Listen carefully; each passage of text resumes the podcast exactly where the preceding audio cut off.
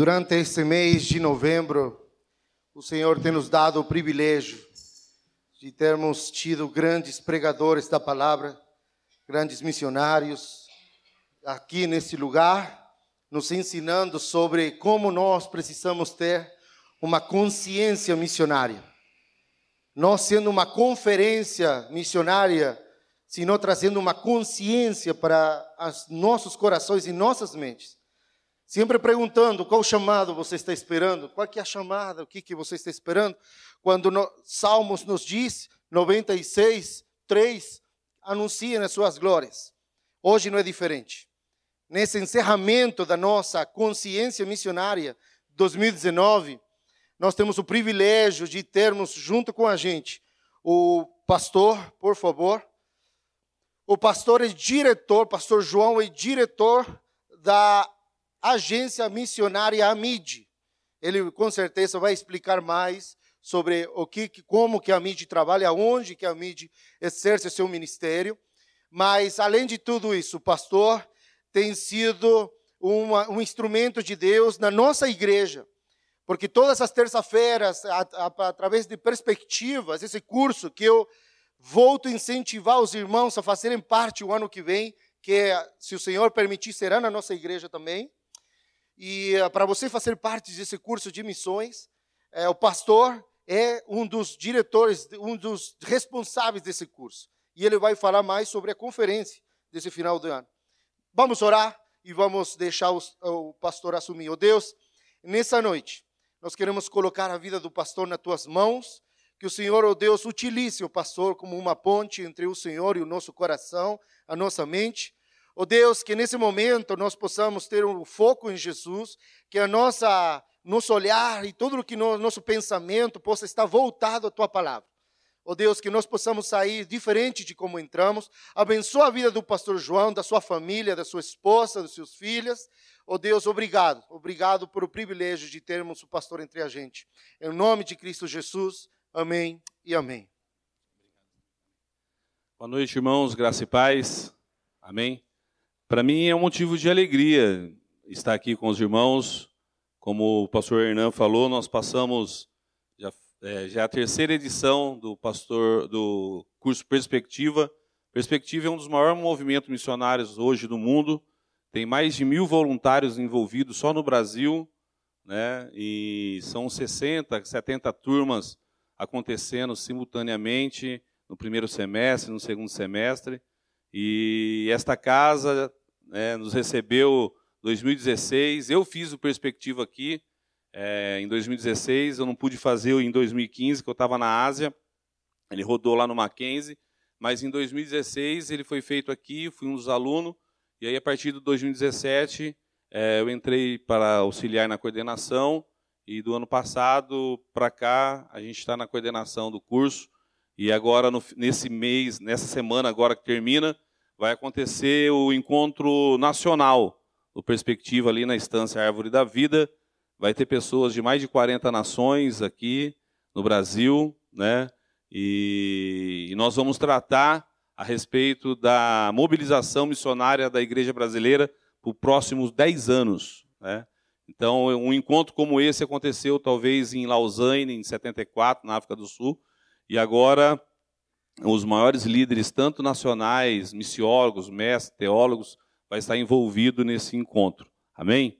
É, e provavelmente, né, nós estamos orando, a, a procura do, do curso Perspectiva tem sido tão alta, nós rodamos com quase 70 alunos agora nesse segundo semestre aqui na, na PIB, né, tivemos a formatura com a pregação, com o pastor Fábio Carrinho nos é, encerrando, é, no dia 5 de novembro, e talvez nós estamos aí orando para começar uma turma em abril e depois outra turma em, em agosto. Fazer duas turmas em Campinas e é uma benção. São 12 módulos, é espetacular, né? é maravilhoso. As pessoas que fizeram, alguns me procuraram falaram assim: eu quero fazer de novo. Eu falei: você acabou de fazer, você quer fazer de novo? É, mas amém. Irmãos, eu quero louvar a Deus então é, pela vida do pastor Fábio Carrenho, que é o pastor dessa igreja, pela vida do pastor Hernan, e de vários amigos, irmãos que eu tenho aqui há um, alguns anos, né? E, e, e, obrigado pela toda a acolhida que os irmãos têm dado, a, e a, a abertura e a parceria na obra missionária. Isso que está acontecendo aqui esse mês é espetacular. Uma igreja se mobilizar o mês inteiro, todo são quatro domingos, né? São oito pregações, então quatro de manhã, quatro à noite sobre a mobilização, a conscientização da, da igreja a respeito da obra missionária. Então essa é minha família. É, eu sou pai de quatro filhos, né? E só o Joãozinho ainda, o menor, que tá com, vai fazer, tem nove anos, que ainda não pisou num campo transcultural. As minhas meninas, temos um acordo em casa. Quando se faz 15 anos, não tem festa de 15 anos. É uma viagem missionária transcultural. Fica mais barato, né? Uma festa hoje de 15 anos é muito mais cara. E a experiência que eles adquirem assim é muito maior, né? É um impacto, uma possibilidade de estar em outra nação, conhecer a cultura daquele povo. A Beatriz foi comigo em 2015 para a Ásia, é, Malásia e Tailândia, a Clara também, e a Estela foi esse ano comigo para a África. Né? Então eu louvo a Deus é, pela, pela família que o Senhor tem nos dado. E ore por nós, irmãos. Ore, minha esposa está é, chegando no final do ano. Eu tive um pico de estresse em 2017, e aí fui descobrir que adquiri a diabetes tipo 2, e estresse, gastrite, esofagite, algumas coisas assim. Mas aí eu estou equilibrando. Agora foi o pico deu na minha esposa de síndrome de ansiedade, muito estresse. Então, os irmãos estejam orando por nós.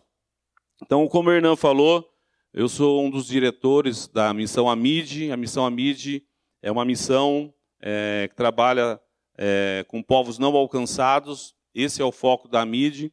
Ela nasceu dentro do, da, da PMT, da Igreja da Missão Presbiteriana, mas ela é interdenominacional hoje e ela só trabalha com povos não alcançados. É, nós fazemos pesquisa de campo, né, é, vendo aonde tem um povo que nunca ouviu de Jesus, não tem igreja, não tem missionários, e, e então nós vamos, fazemos uma viagem, olhamos a localidade, voltamos para o Brasil e começamos a orar e divulgar os projetos. Então, o projeto da mídia ela trabalha com cinco frentes, né? É, nós, nós, é, são cinco igrejas, aliás, que adota cada projeto, independente da se é batista, nazareno, presbiteriana, Assembleia de Deus, metodista e assim por diante. E aí nós trabalhamos na, na área da educação, na construção de escola, na educação, e também na área de tradução bíblica, todos os projetos nossos, nós trabalhamos na tradução bíblica daquela da língua pra, daquele povo, a plantação da igreja e também na área de saúde e na evangelização. Então, nós temos trabalhado entre os povos muçulmanos, entre os povos é, animistas, né, na, tanto na África como na Ásia, na Oceania, e em outros lugares. No Brasil temos projeto no Sertão e nos Ribeirinhos, mas o nosso foco é mais povos não alcançados. Então a mídia ela trabalha, ela tem uma presidente e quatro vice-presidentes que é, que que são os coordenadores. Eu sou um deles porque eu sou coordenador da África. Aí tem o outro que é o coordenador da Ásia, o outro é o coordenador do Sertão e o outro é o coordenador do, da base, né? E então a gente trabalha assim. Sou pastor local numa igreja, da Igreja Batista Povos e Nações, né, e eu sou a terceira geração de pastor da, da, da nossa família. As nossas, tanto a minha linhagem paterna como materna, é batistas, né? O meu pai foi pastor, meu avô foi pastor 40 anos, batista. Meu pai, aí aconteceu na nossa família assim, parece aquela história dos reis. O, o avô fez o que era reto diante dos olhos do Senhor. Aí o filho, que era meu pai, não fez tanto né, não fez tanto que era reto. Aí Deus resolveu me chamar de novo para tentar colocar ah, de novo no trilho, né? E então, por causa de algum deslize do pastoreio do meu pai, eu me afastei da, da igreja com 12 anos, mas com 21 anos Deus me chamou. Então nós estamos para 26 anos aí servindo a Deus. E, e, e eu estou com 19 anos pastoreando, fui ungido pastor muito cedo, fui logo para o seminário. E eu louvo a Deus, então, por estar nessa empreitada, esse desafio né, de pastorear e também se envolver com a obra missionária. Né? Então, eu, e eu tenho um, um respeito, um carinho muito grande pelas histórias, pelos legados.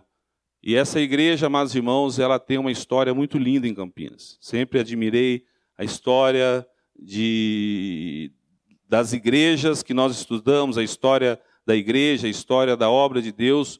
E se nós formos estudar a história da, do Evangelho aqui em Campinas, eu fico feliz, não sou presbiteriano, né, mas eu fico feliz quando eu passo ali na, na Avenida Brasil, olho o, o seminário presbiteriano com aquela plaquinha lá, 1888. E eu fico imaginando quantos homens de Deus estudaram ali, quantos pastores se formaram. E, e aqui não é diferente. Né? Vocês estão completando aí 119 anos. Os homens passam, a obra continua. Nós passamos, mas fica um legado. Né? Um legado para a cidade, um legado. Quem foi os primeiros missionários que trouxeram? Você já parou para imaginar? Né? Quem já congregou aqui? A história dessa igreja? Quantos irmãos? Quantas pessoas? Quantos já aceitaram Jesus? Quantos já foram curados? Quantos tiveram experiências? Quantos já foram para o campo? Quantos foram batizados? Quantos é, casaram? Então, é um legado né, muito grande, uma responsabilidade também muito grande. Tem famílias aqui que congregam aqui, que nasceu aqui, que estão aqui há, há décadas. Então há uma história, há uma responsabilidade, é uma das igrejas mais antigas de Campinas, e isso é, isso é privilégio, é maravilhoso, mas também não deixa de ser também algo muito assim com responsabilidade. Responsabilidade realmente de, de representatividade da, da, do nome do Senhor, da igreja batista, que é a primeira igreja batista de Campinas.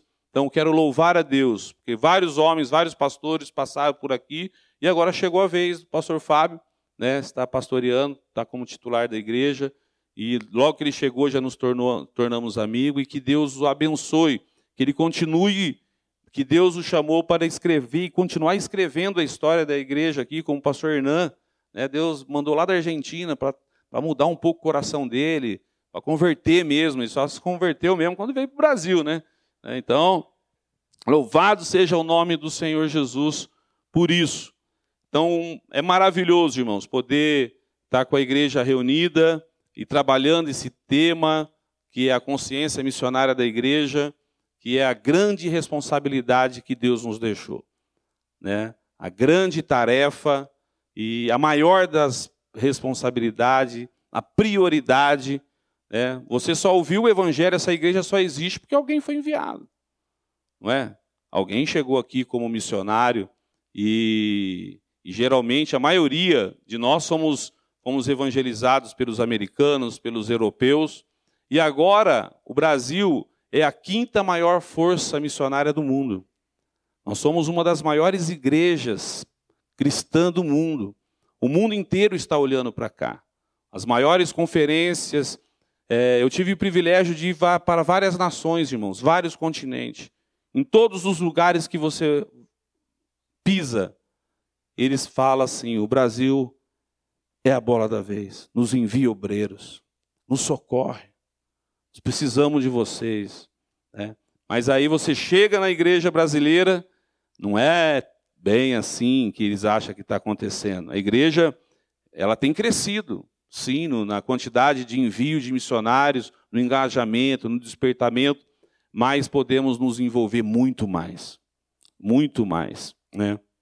Então, é, é maravilhoso você poder chegar é, numa nação, como foi falado, como é o tema desse congresso, é, de você anunciar entre as nações a glória de Deus, e você saber que todos são falsos deuses, mas eles não sabem. Né? Eles não sabem.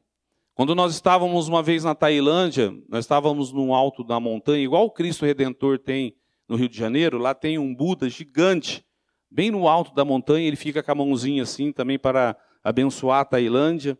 Só que onde ele está existe vários tipos de deuses lá. Lá você vê elefante com três cabeças, gigante, é, é, deuses hindu, deuses chineses, dragões, né? E ali foi me dar sentido quando nós cantávamos, logo que eu me converti, é um hino antigo, entre Na presença dos deuses a ti cantarei louvores. Na igreja eu nunca entendia. Na presença dos deuses, eu estou aqui dentro da igreja cantar louvores na presença dos deuses, né? Mas quando eu cheguei na Tailândia, nós estávamos numa reunião, é, numa, uma equipe de pastores, inclusive o pastor Adilson Santos, da Junta de Missões Mundiais, estava comigo nessa, nesse dia. Aí, aí que foi fazer sentido. Poxa, na presença de todos os deuses, irmãos, vamos cantar, vamos louvar a Deus, vamos declarar aqui que Ele é o único Senhor entre todos os povos, entre todos os reis da terra, entre todos os deuses da terra. Né? E ali nós cantamos, aí aquele hino veio fazer sentido. Você chegar na África e você vê aqueles, é, aquelas tribos adorando os espíritos, adorando é, é, vários tipos de, de objetos, né, que eles acham que são deuses, e depois você vê o Senhor alcançando o coração dessas tribos e eles cantando louvores ao Senhor no dialeto deles, na língua deles. Irmão, isso aí é maravilhoso. É coisa tremenda. Quando a Beatriz esteve com a gente lá na Ásia, nós, nós temos um projeto na Tailândia entre os Mokens, é os ciganos do mar. Quando teve o tsunami, é, até na National Geographic saiu uma reportagem sobre ele, e se você pesquisar, vai sair. Eles são os ciganos do mar, um, um povo milenares, né, que vive no meio das ilhas, lá na Tailândia, e você tem que ir de barco para chegar até essas ilhas. E quando deu o tsunami, ele, assim, meio que Deus avisou eles, sabe? Os elefantes começaram a subir os morros, as montanhas, e eles não sabiam por que, que os elefantes estavam subindo, e, as, e, e, os líderes das tribos foi dando a ordem e para subir junto, e quando veio o tsunami, destruiu todas as casas de palafitas, eles que ficavam na beira do mar, mas não morreu ninguém. E aí os missionários chegaram, chegaram, 70% daquelas tribos foi alcançada com o evangelho. Né? Foi alcançado e aí tinha que discipular. E fomos que aí chegamos lá, começamos a, a, a introduzir os missionários, os antropólogos tentou nos impedir, aquela briga, né? Achando que nós vamos atrapalhar, destruir a cultura, tal. Mas a cultura deles são tão interessantes que eles eles enxergam, ele, as, as mulheres têm parto dentro das águas. Então eles já nascem, as crianças já nascem nadando, literalmente. Eles enxergam cinco vezes mais do que a gente dentro da água e, e aguenta a respiração cinco vezes mais. Eles não têm snorkels, eles não têm óculos para mergulhar, né? Então, e aí você chega numa tribo dessa que não tem uma língua escrita, e são uma língua ágrafa, que é só histórias contadas. Então, como que é maravilhoso você. E Deus alcançou o líder da aldeia, o homem mais velho da aldeia, o líder da aldeia. Então, nós chegamos lá, nos reunimos na casa dele, e aí eu contei a história, por se eu fosse, contei a história de Pedro, que era pescador, né? E aí o que, que acontece? Ele escuta a história, aí ele reúne todos os homens da aldeia, Aí ele replica a história para os homens, aí os homens vão para casa, replica para as mulheres e para as crianças, né? porque não tem uma língua escrita. Então isso é maravilhoso, irmãos, de você cantar um cântico novo, de você, como aquela mensagem que o Hernan é, pregou no primeiro dia, eu guardei no meu coração, né? de você anunciar entre as nações que, e louvar o nome do Senhor, ensinar eles que eles, é, porque eles não sabem. Eles não sabem. Né? Então, para mim, é um motivo de muita alegria. Pode passar. Eu vou passar, né? então, eu quero iniciar. É para cá ou para cá? Opa.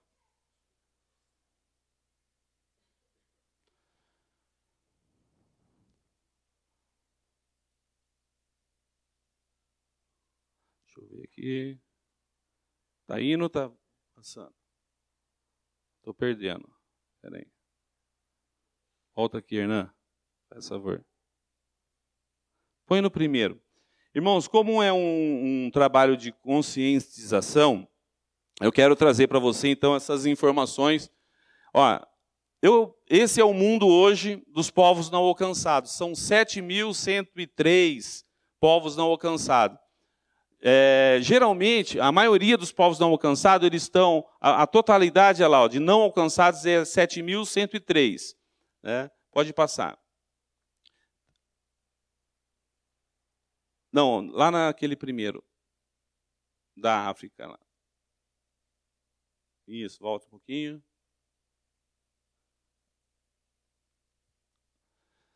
É. Então, olha lá, a faixa é onde se concentra as maiores religiões do mundo, onde está as tribos animistas, que é o norte da África, onde está o povo hindu, hindu e também é, e os povos islâmicos.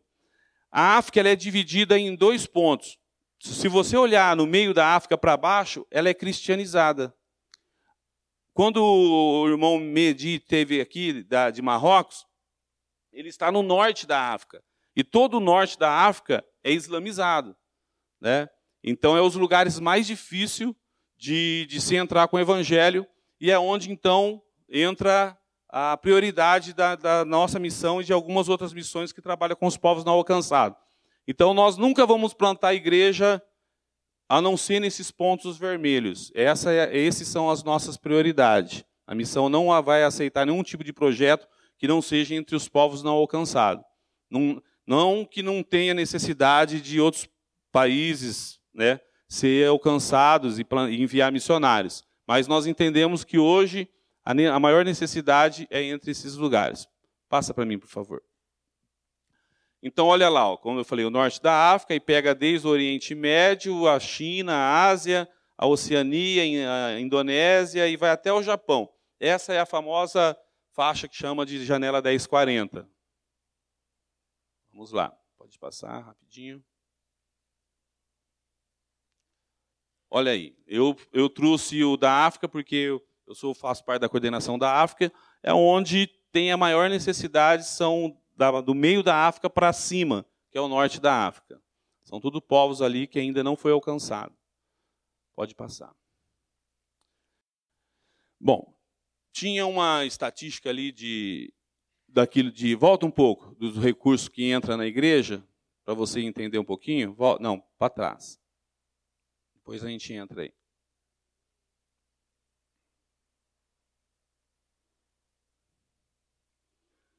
Lá naqueles pequenos gráficos. Isso, passa aí, vamos começar. Passa, fazendo favor. Aí, ó. Olha que informação, olha o tanto de recurso que entra na igreja cristã hoje no mundo: 7 trilhões de dólares. 7 trilhões de dólares entra na igreja, três vezes mais, três vezes mais que o PIB do Brasil inteiro. Pode passar. É, desses que são entregues dízimos e ofertas, é, 700 bilhões simboliza só 2% então do que os pessoal realmente ganha.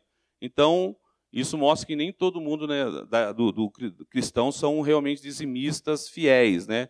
Imagine se fosse 10% realmente de tudo que eles ganhavam, ia ser uma quantidade muito maior. Então, 700 é, bilhões é o que realmente entra como dízimos, daquilo dos 3, dos 7 trilhões. Pode passar. Dos 7 trilhões, 45 bilhões vão para missões. Nossa, é dinheiro demais. Será? Vamos, vamos passar. Olha lá, agora divide. Dos 45 bilhões, 87% desses recursos, que é os 39 bilhões, é, vão para realmente para lugares que realmente têm, a maioria são cristãos tipo Brasil, Estados Unidos e tal, outros lugares que tem muito cristão, muita igreja, é onde fica 87% dos recursos. 12%, volta lá, isso. 12%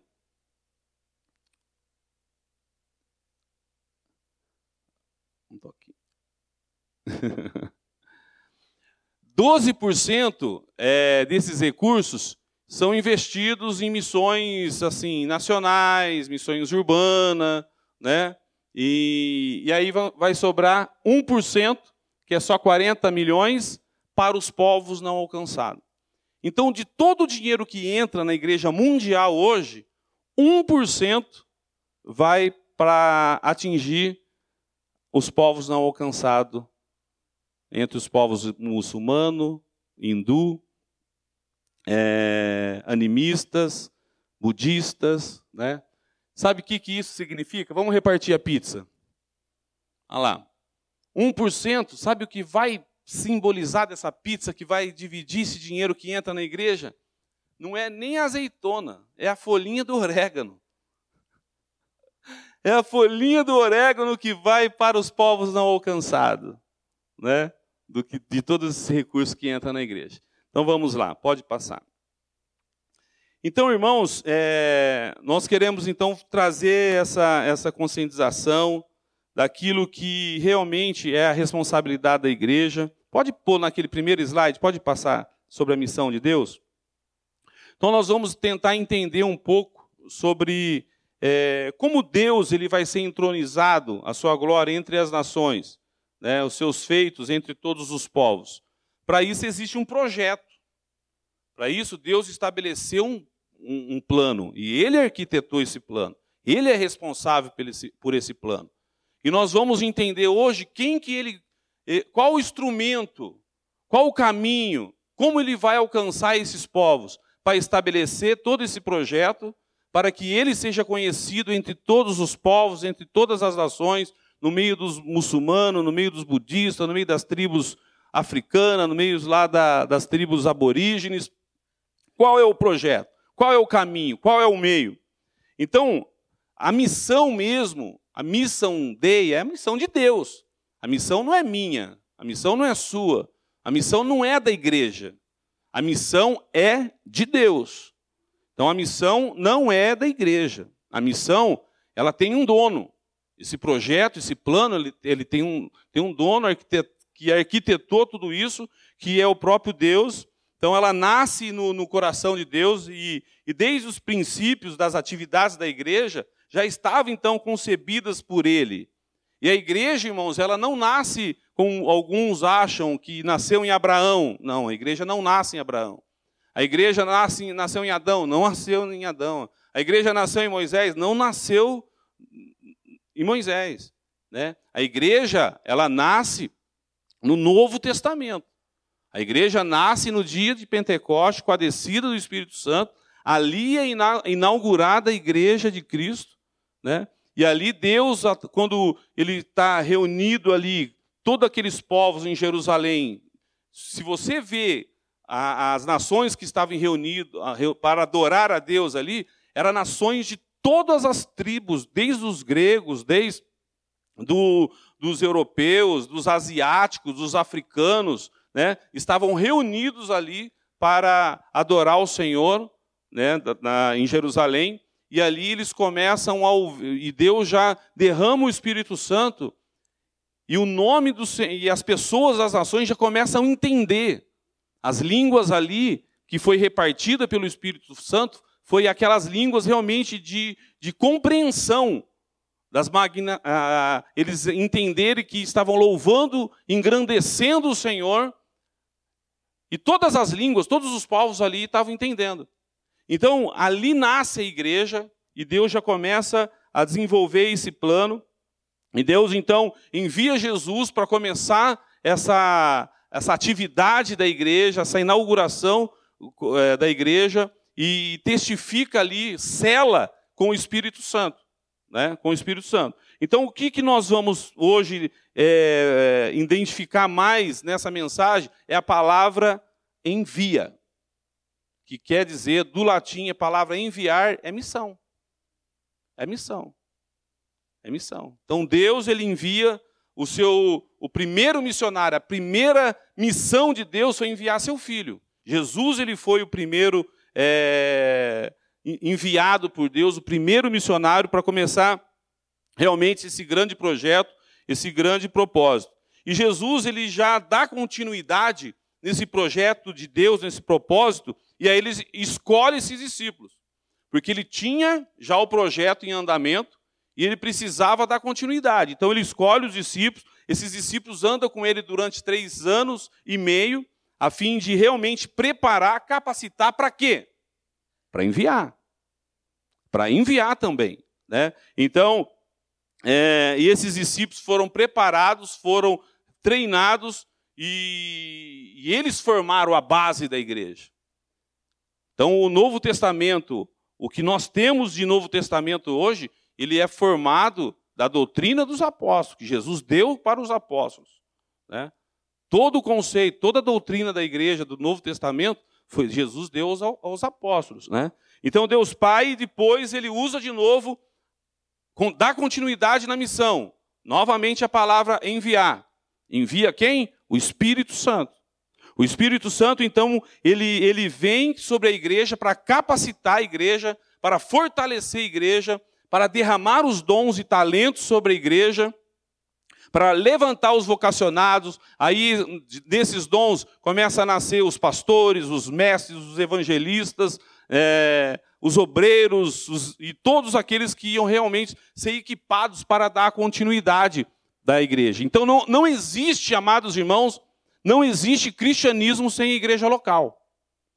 Então não existe é, cristão em casa, é, desigrejados, não, sou temente a Deus, sirvo a Deus em casa, não preciso de igreja. Isso não existe. Não existe. Cristianismo só existe a partir da igreja local. É na igreja local que tudo acontece. É na igreja local que se nasce. É na igreja local que você recebe, a, faz a confissão, que você é batizado, que você é introduzido no corpo de Cristo. É na igreja local que nascem os pastores, que nascem os mestres, os professores, todos os ministérios nascem dentro da igreja. Não, nenhum ministério nasce fora da igreja.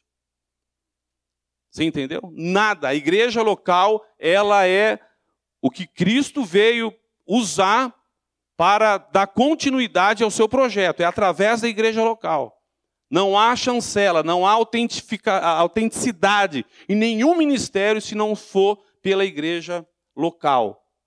Né? Então, o, o Espírito Santo ele vem para capacitar, para realmente enviar, preparar a sua igreja para enviá-la, para começar o projeto de envio a todas as nações.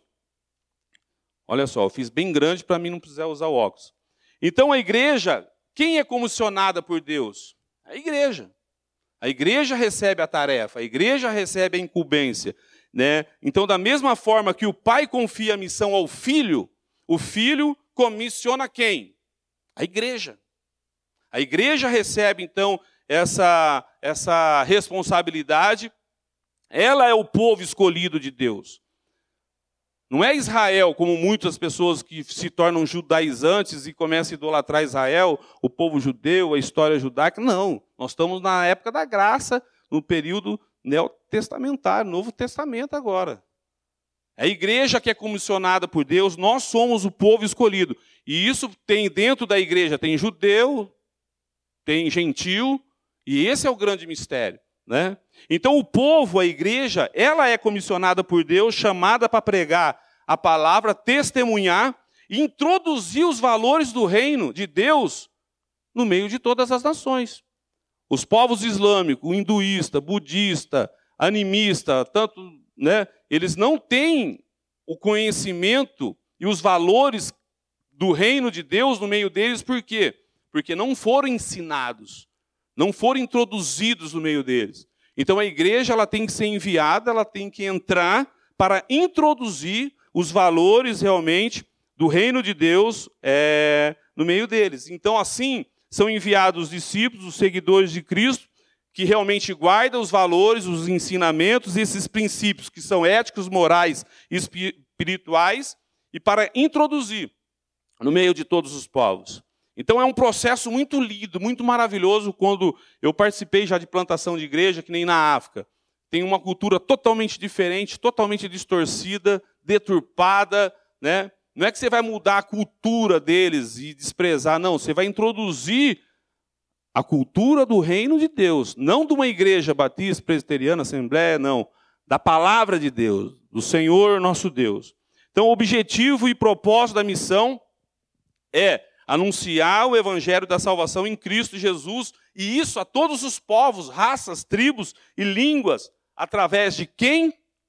da igreja. Irmãos, não tem outro instrumento. Não tem como terminar essa tarefa dessas sete mil povos não alcançados se Deus não usar a sua igreja. Ele não vai usar outro meio. Ele não vai usar o governo, não vai usar uma ONG, não vai usar nenhum outro tipo de meio. Ele estabeleceu a sua igreja. É a sua igreja que ele deu poder. É a sua igreja que ele deu autoridade. É a sua igreja que ele revestiu com os dons e talentos e capacitou. Né? Então, é, é através desse poder que, que é dado pelo Espírito Santo para levar todas essas pessoas ao, ao propósito do arrependimento, operar na vida deles a regeneração, para que no fim de tudo né, eles possam realmente glorificar e adorar o único e poderoso Deus. Então essa missão será completada. Então, missões é o povo de Deus, olha só, quando eles começam a cruzar barreiras, a cruzar a barreira da igreja aqui para a não igreja. Para a não igreja. E isso não é só geograficamente em outro país. Quando você cruza, você sai da igreja para os não igreja, para uma tribo urbana, para realmente localidades aqui perto que ainda não tem igrejas estabelecidas, que o evangelho ainda não chegou. Você está cruzando essa barreira para aqueles que são da fé, que somos nós, para os não da fé. Né? Para aqueles que não são da fé, dos salvos para os não salvos, proclamando o evangelho de Deus e anunciando realmente o reino do Senhor. Então, só há uma maneira, amados irmãos, de cumprir o propósito de Deus da evangelização do mundo. É através da igreja. É nós entendermos isso. É a igreja realmente entender, e esse mês é um mês especial. O mês foi separado oito oportunidades, quatro domingos de manhã, quatro domingos à noite. Creio que cada um falou de uma maneira para a igreja realmente entender, porque a igreja ela precisa. O que, que é consciência, conscientização? Você sempre ser lembrado daquilo que lhe foi ordenado a fazer. Né? Geralmente as empresas faz isso, vários treinamentos para o, para o funcionário, o empregado tá em, ó, aqui o propósito é esse, propósito é esse, porque é fácil a gente sair para a direita ou para a esquerda. Mas quando nós saímos para a direita ou para a esquerda, nós vamos ouvir atrás de nós, diz Isaías, uma palavra dizendo assim, uma voz dizendo: opa, esse é o caminho, andai nele, andai nele. Então, a tarefa é, realmente ela é atingida através da participação da igreja, de reconciliar as pessoas com Deus. Reconciliar as pessoas realmente de todo o mundo, de todos os povos, e torná-lo num só povo. Olha que obra maravilhosa que a igreja recebeu para fazer. É uma tarefa difícil? Aos nossos olhos é difícil. Hudson Taylor ele fala assim, que a obra ela já começa difícil. Já começa. E ela se torna impossível. Mas quando ela, é, ela se torna impossível, ela, então ela é realizada, porque ela é feita no poder de Deus, feita nos impossíveis de Deus. Então, o propósito é reunir povos e tribos e línguas. Já pensou? Quando você vê aquela parte de, Apocalipse capítulo 5, é, gente de todas as tribos, raças, povos e línguas reunidas diante do Cordeiro, diante do Cordeiro, isso vai acontecer. Isso vai acontecer. E Deus está realmente esperando que nós nos engajemos nisso, que nós nos envolvemos nisso e realmente entendemos qual é essa proposta que Deus tem para a sua igreja. Então, a missão, quem começou a missão? Esse Deus homem, que era Cristo, ele começou com a sua própria vida. Jesus iniciou essa missão. Ele não deu, não delegou a alguém. Ele foi realmente aquele que deu o pontapé inicial. Foi Cristo. Ele realmente, com a sua própria vida. Aí ele inaugura essa missão com a sua morte. Olha que interessante. Ele morre e começa a grande obra. Né? E aí ele cela, ele dá autoridade para essa igreja e para essa missão quando ele ressuscita. Porque a obra de Cristo não é só a morte. Nós pregamos a morte e a ressurreição o poder da ressurreição, que é a vida. E aí ele, ele faz o lançamento. Quando ele ressuscita, ele fala: agora eu tenho, vou anunciar a vocês, reúne os discípulos, o meu grande projeto. O projeto que o meu pai me entregou. E aí ele faz realmente ele dá a, mensagem de Mateus capítulo 28, que é a grande comissão de fazer discípulos de todas as ações. Então ele fala, pô, olha, esse é o projeto. Né? E eu autorizo vocês realmente para, para completar. Então o próprio Cristo prometeu completá-la. Irmãos, tão certo como ele, lá em João 19, 30, declara acerca ali da sua obra de redenção. Cristo não declara lá, está tudo consumado. Foi consumado. A obra que o Pai entregou na minha mão eu completei.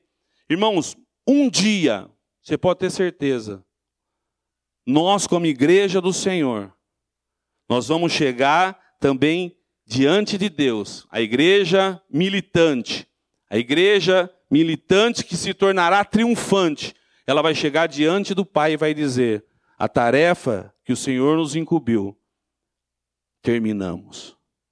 Ela acabou. Está consumado.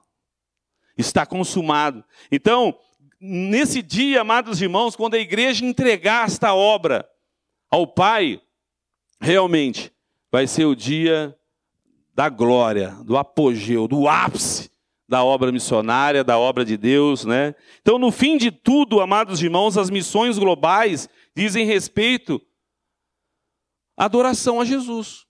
O propósito de tudo isso é que Jesus seja adorado entre todos os povos. Por que, que os muçulmanos não adoram Jesus? Porque a igreja ainda não completou a tarefa de chegar entre eles né, e anunciar Cristo. Nós temos um projeto lá na África entre os povos soniquês, eles são, foram islamizados em 1300. Eles são os guardiões do Alcorão no norte da África. Eles estão espalhados em 18 países, são nômades, e nós estamos há 22 anos no meio deles. Ó, nós temos escola lá até o, oitava, até o oitavo ano, temos farmácia, centro de nutrição, a, a Bíblia está sendo traduzida, vai ficar pronta agora em 2022, toda a Bíblia na língua deles, e até hoje a igreja não nasceu. Estamos lá. Mas toda aquela geração desses dois, 22 anos já ouviram o Evangelho. Todo ano que eu vou lá, eu prego para os líderes muçulmanos, mas prega, irmãos. Sabe, você falar e ele fica bravo, e ele fala, não, eu falei, ó, você pode ficar, mas é assim. Cristo é o Senhor, Ele é o Rei, a palavra de Deus é a verdade. Só que mesmo não nascendo ali, no meio da tribo onde nós estamos, já nasceu quatro igrejas ao redor deles. Quatro igrejas. Sabe como uma igreja nasceu? O pastor Júlio estava voltando, foi para a divisa, foi para o Senegal de moto, e estava voltando, ficou muito tarde, e foi dormir no meio do mato. Estava cansado, não dava para ele continuar, foi dormir no mato, olha só. Aí ele escuta um gemido um gemido na madrugada no meio do mato. Quando ele vai ver um africano com uma, uma enfermidade na perna e raspando a, a perna com um caco de telha, era uma ferida aberta. O pastor Júlio, escutando aquele som, falei, camarada, que coragem é essa, escutar um barulho no meio do mato, sair de encontro ao, ao barulho? Ele falou, só foi Deus, só por Deus. Deus me levou em conta daquele homem. E aí ele passou a madrugada inteira orando para Deus tirar a dor daquele homem, e ele ficou abraçado com este homem orando. Aí amanheceu, o homem estava sem dor. E aí esse homem convidou ele para ir na casa dele. E aí ele pega, bota esse homem na garupa da moto e leva até a casa dele. E ali ele prega a palavra. E ali a família não se converte naquela manhã. E aí, o pastor Júlio, todo domingo, tinha que pegar a moto. Era quatro horas para ir, quatro horas para voltar, para discipular aquela família. Hoje tem uma igreja maravilhosa lá plantada. Nasceu no meio do mato. Né? Porque teve alguém lá para pregar o Evangelho, para anunciar que Ele era o Senhor. Né? E teve um ano de 2005, eu estava lá, quando essa, nós estávamos orando para fazer uma sala para as crianças dessa igreja. Veio um vento no meio daquela aldeia, um redemoinho. Irmãos, o redemoinho só ficou em cima do telhado da igreja. Só. Passou no meio da tribo assim, ó, e, arrancou o telhado inteiro, como se fosse com a mão. Aí os muçulmanos, tudo lá debaixo da árvore, dando risada. E aí eu fiz uma filmagem, em 2005. E fiz uma filmagem e mandamos para o Brasil pedindo ajuda. Irmãos, foi tanta oferta que mandaram que em cinco dias nós pedimos para mandar parar.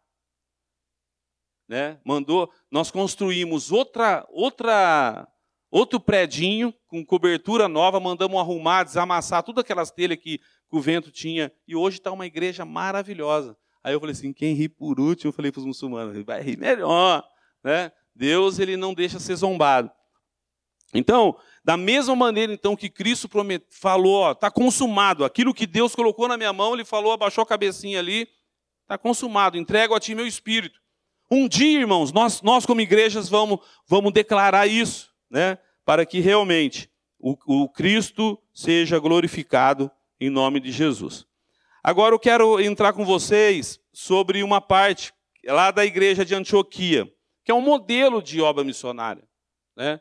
A igreja da Antioquia, lá em Atos 11, ela foi a primeira igreja plantada pela igreja de Jerusalém, né? devido àquela grande perseguição.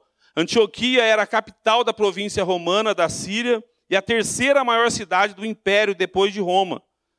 A igreja de Jerusalém, que era mãe, ela envia uma pessoa para aquele lugar de Antioquia, que era um homem chamado Barnabé. Né? E Barnabé, amados irmãos, ele era bilíngue. Barnabé era um homem muito capacitado, um homem preparado. Né? Então Deus mostra ali realmente a relevância, a importância da obra de Deus e da obra missionária e, e, e, faz de Jerusalém, a igreja de Jerusalém, uma igreja enviadora, com todos os princípios ali do Espírito Santo, e ela, ela, ela é inaugurada ali no dia de Pentecoste, e depois Deus dá continuidade, ela planta a igreja de Antioquia. Este homem era cheio da graça de Deus, ele exortava, ele ensinava. Barnabé, ele tinha muitas qualidades, ele era homem, um homem bom, espiritual, cheio de fé. Só que ele vai atrás de reforço. Ele vai atrás de quem? Nada menos, falou, preciso de um camarada preparado, audacioso, corajoso para plantar a igreja. Foi atrás de Paulo. E a igreja, a igreja aceita o envio de Paulo e aceita a, a parceria com Paulo e envia Barnabé, né? E eles ficaram ali um ano, irmãos, ensinando. Paulo ele fala, ele tinha o prazer de ensinar para plantar na, na igreja de, de Antioquia realmente o DNA da igreja de Jerusalém. E aí eles plantam a, a, a igreja de Antioquia. E aí o que, que a igreja de Antioquia se torna?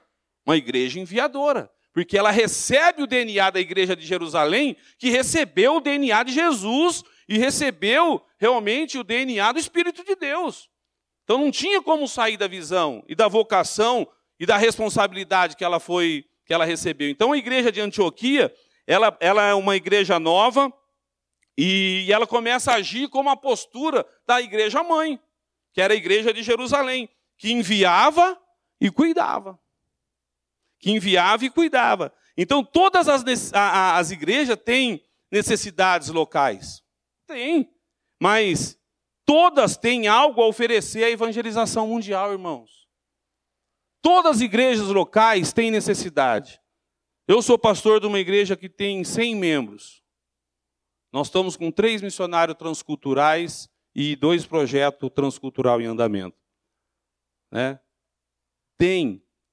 Nós estamos construindo, estamos indo para a segunda parte da galeria, já cobrimos, né? já cobrimos. Deus nos presenteou, sabe os bancos que vocês sentavam aqui anos, 30 anos? Deus mandou lá para a nossa igreja. Nós estamos, já cobrimos, vamos colocar um estofadinho, um, um assento novo, e eu louvo a Deus, né? Porque a nossa igreja é quase do tamanho dessa aqui. Quase do tamanho, tem as mesmas dimensões. Então, as igrejas têm necessidades locais, têm suas atividades, têm realmente os seus projetos, mas mesmo assim, ela tem muito para oferecer para a evangelização mundial. Então, a igreja de Antioquia era uma igreja nova, mas muito madura, porque ela foi formada por homens espirituais que trouxeram os princípios realmente bíblicos, né? E que se aplicava no ensino da palavra de Deus, uma igreja que orava e uma igreja que tinha intimidade com o Espírito Santo. Ela tinha tão intimidade, amados irmãos, que a igreja de Antioquia, quando eles estavam orando, quando eles estavam orando, amados irmãos, o que, que eles ouvem? O Espírito de Deus fala com a liderança daquela igreja. Agora separa para mim Paulo e Bernabé. E para a obra que os tenho chamado. Poxa, a igreja de Jerusalém envia Barnabé e Paulo é agregado ali, e de homens apóstolos, homens carimbados, preciosos, né? E ali, amados irmãos, a igreja realmente entende a chamada e rompe. Então a igreja local, amados irmãos, ela se fortalece, ela se edifica, ela se consolida para realmente ser uma igreja que se doa, uma igreja que se entrega, uma igreja que estende as mãos, uma igreja que rompe barreiras culturais, uma igreja que rompe barreiras geográficas, uma igreja que rompe barreiras, amados irmãos, de todas as maneiras, enviando seus obreiros. Foi assim que aconteceu conosco. Você imagina os primeiros missionários indo para o Brasil, terra de índio? O que, que era isso aqui? Né? A Europa já era muito desenvolvida da maneira que eles chegaram aqui. Mas missão, então, é a igreja é, está enviando obreiros para plantar a igreja entre os povos que realmente não têm acesso ao evangelho, então logo não vai ter adoração. Não vai ter adoração. Então, os líderes daquela igreja eram uma igreja, eram os líderes que oravam, que tinha tempo em jejum, em oração. Então, quando estava diante do Senhor, eles foram surpreendidos. Deus pega o Espírito Santo e fala: separa para mim Paulo, Barnabé e Saulo, envia para a obra que eu tenho chamado. Então, amados irmãos, a igreja, é, eu não sou contra a igreja que, que se fortalece, eu sonho com uma igreja muito maior.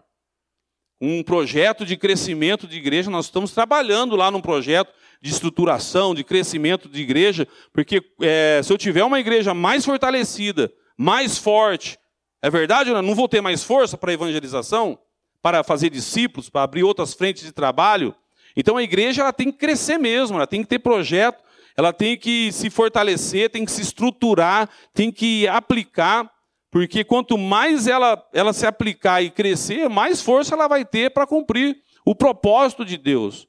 E a igreja tem que entender isso. Né? Né? A igreja tem que entender e, dessa maneira. Sabe como eu fui para missões? Orando. Tava, nós tínhamos uma reunião de oração toda segunda-feira, eu e mais dois, três irmãos lá, quatro irmãos. E Deus fala também comigo, há 16 anos atrás. E orando pelos campos, pela África, orando pelos povos, Deus fala: vai você. Você está pedindo para eu mandar? Eu quero que você vá. E aí Deus foi confirmando, foi preparando. E aí Deus realmente muda toda a estrutura, o propósito daquilo que eu imaginava do que era igreja. Né? Então nós somos uma igreja muito fortalecida, irmãos, na comunhão, muitas famílias ali antigas, Hernan. Né? Hoje eu estou fazendo um casamento de criança que eu apresentei na igreja, sabe? Só que hoje a, a igreja ela entende, ela participa, na próxima viagem que nós vamos agora para a África, duas meninas que cresceram com as minhas filhas, se tornaram médias, se tornaram dentistas, e já estão clinicando, vão comigo na viagem.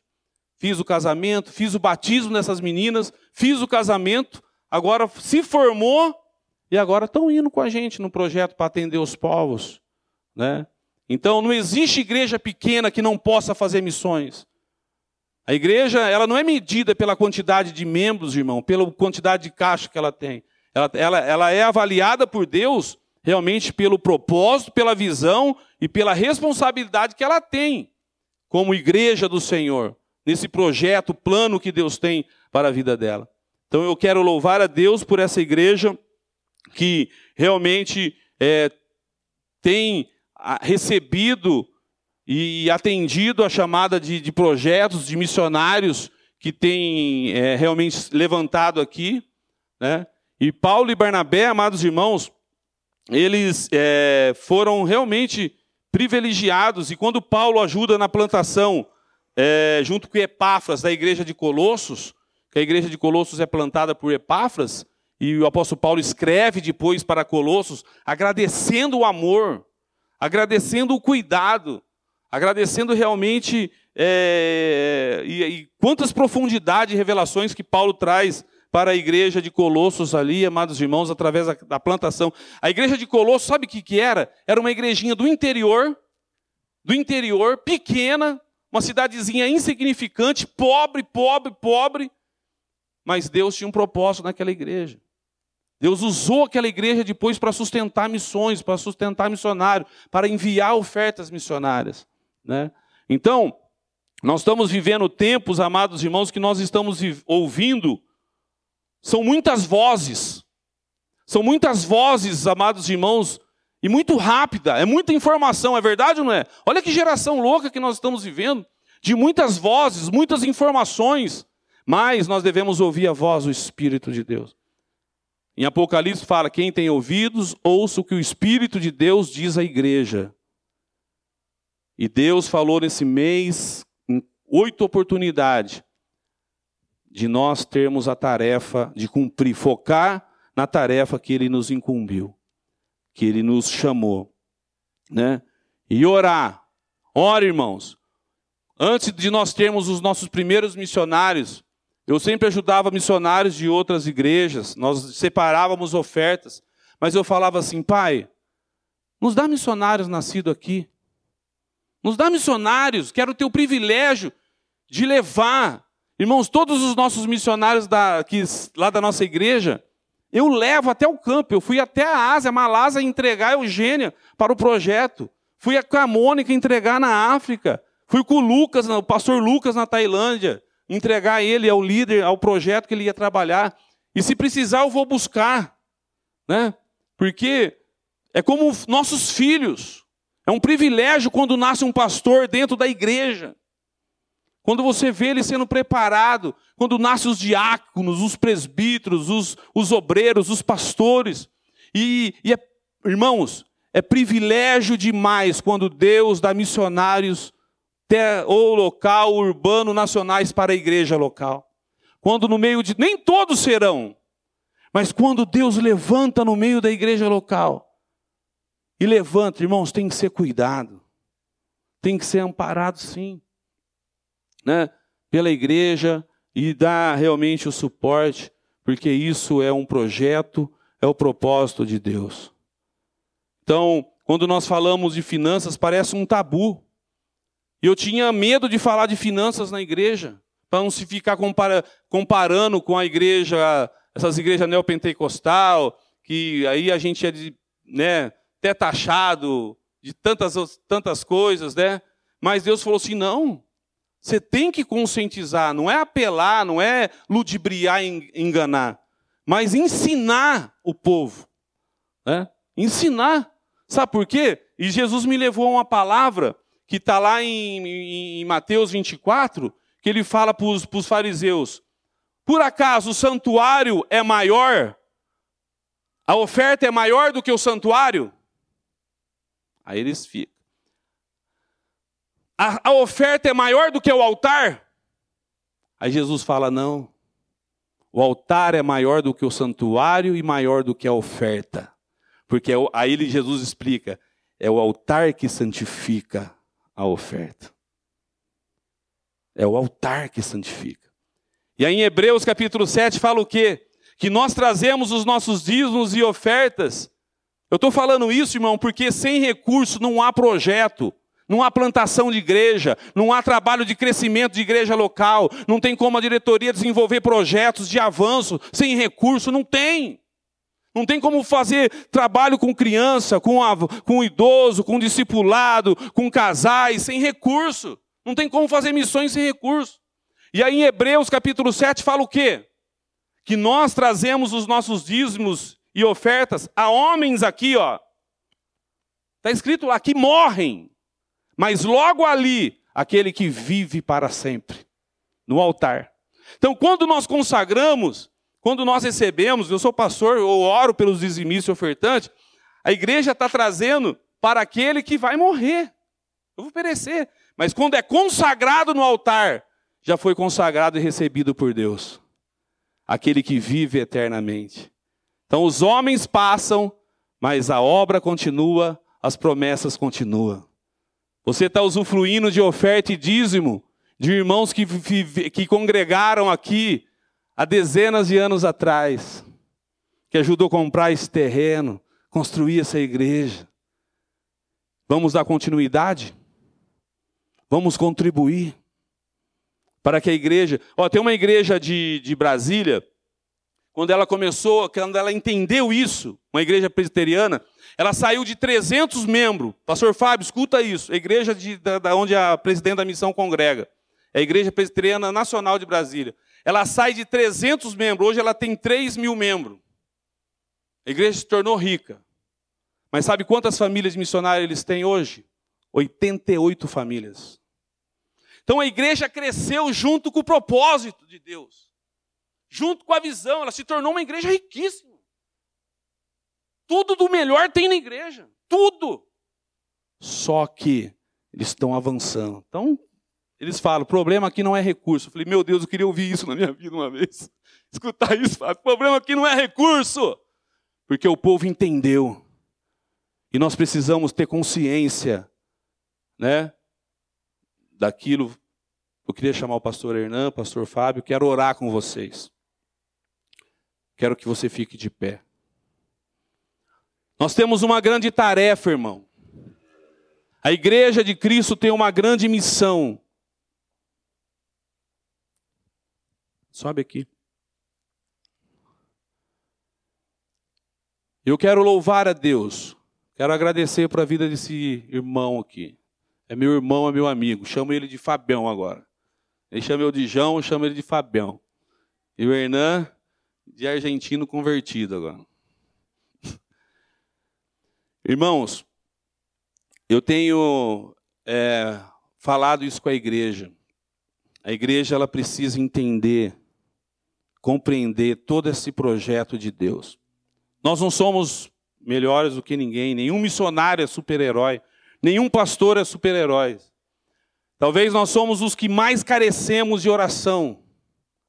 Esse ano, para mim, é um ano de maior luta do meu ministério, em todas as áreas. Assim, de, de, é, de lutas espirituais, de enfermidades na família minha, tanto no meu corpo como da, da minha esposa.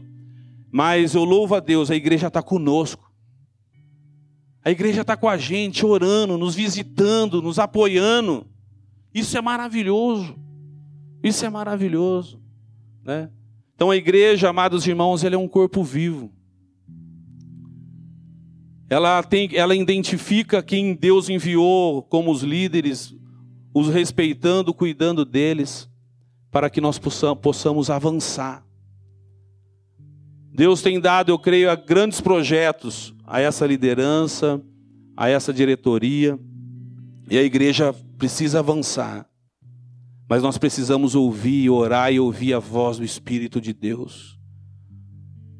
Entender, né, os propósitos de Deus. E o propósito de Deus, uma palavra que o pastor Fábio falou no dia da pregação dele.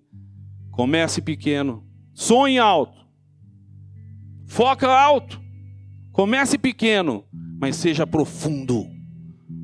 Não tem como ser profundo sem Deus, sem ser espiritual, sem ouvir Deus, sem ter intimidade com Deus. Sabe quando você vai entender a tarefa da igreja? O propósito de uma igreja local, dar valor a uma igreja local. Não existe vida sem igreja local. Não existe evangelho, não existe obra missionária, não existe nada sem igreja local. Quando você parar tudo, essa correria louca da vida, e começar a ouvir Deus, ouvir o Espírito de Deus. E aí você vai começar a valorizar, participar, viver tudo o propósito da igreja local. Irmãos, e ela vai crescer junto com você, junto com a sua família e junto com toda essa comunidade. E ela vai até as nações. Não vai ter barreira, não vai ter fronteira, não vai ter dificuldade. E a minha oração é: qual a chamada que você tem? O que você está esperando, irmão? Você está correndo atrás do vento, né? Sirva a Deus. Hoje é o último dia da conferência. Há tantas coisas para fazer, tantos projetos, tanto aqui como lá. A igreja ela se fortalece aqui para ela, ela sair por essas portas brilhando, irradiando e glorificando o nome do Senhor. Então, nessa noite, essa é a conscientização que Deus colocou no meu coração, para que a igreja entenda o chamado de Deus, a prioridade de Deus, e que a igreja cresça, irmãos.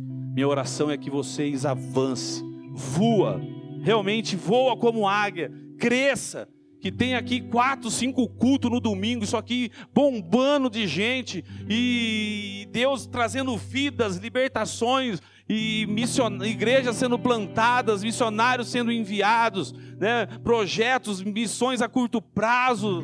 Isso é bom demais. Em nome de Jesus. Eu quero orar e já vou passar para os pastores. Feche seus olhos. Senhor, em nome de Jesus. Em nome de Jesus, obrigado, Pai. Obrigado pela primeira igreja batista de Campinas. O Senhor tem escrito uma história através dessa igreja. O Senhor quer que essa igreja, Senhor Jesus, ainda avance muito mais. O Senhor tem grandes projetos, grandes planos. E o Senhor tem derramado esses planos, esse projeto no coração das pessoas que estão aqui dentro. Ó Deus, então em nome de Jesus, Pai. Ó Deus, que eles possam ser profundo mesmo ser profundo no compromisso contigo, na obediência da tua palavra.